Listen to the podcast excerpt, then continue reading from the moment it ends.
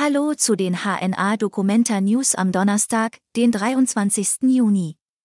Und das sind die heutigen Nachrichten rund um die Weltkunstausstellung in Kassel. Documenta reagiert auf Antisemitismus-Kritik.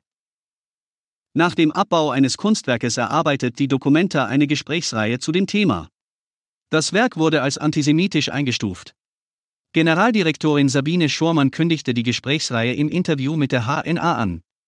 Womöglich soll bereits am kommenden Mittwoch eine entsprechende Veranstaltung als Auftakt stattfinden. Außerdem soll es laut Schormann einen Begegnungsstand auf dem Friedrichsplatz geben. Auch Schormann war nach den Ereignissen der vergangenen Tage erheblich in die Kritik geraten. Sie erklärte, dass die Ausstellung nun nochmal nach weiteren kritischen Werken untersucht wird.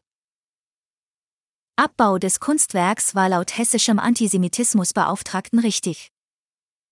Das Dokumenta-Banner auf dem Kasseler Friedrichsplatz mit judenfeindlichen Darstellungen wurde beseitigt.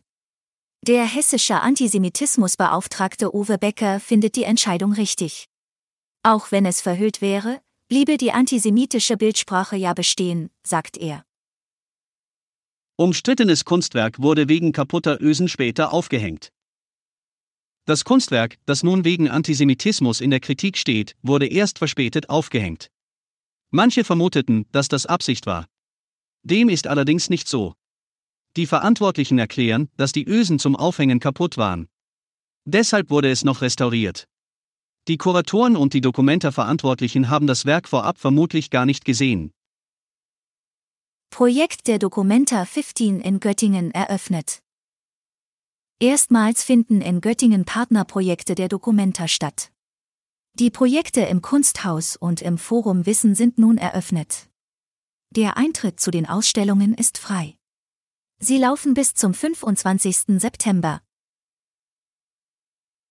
Bis morgen.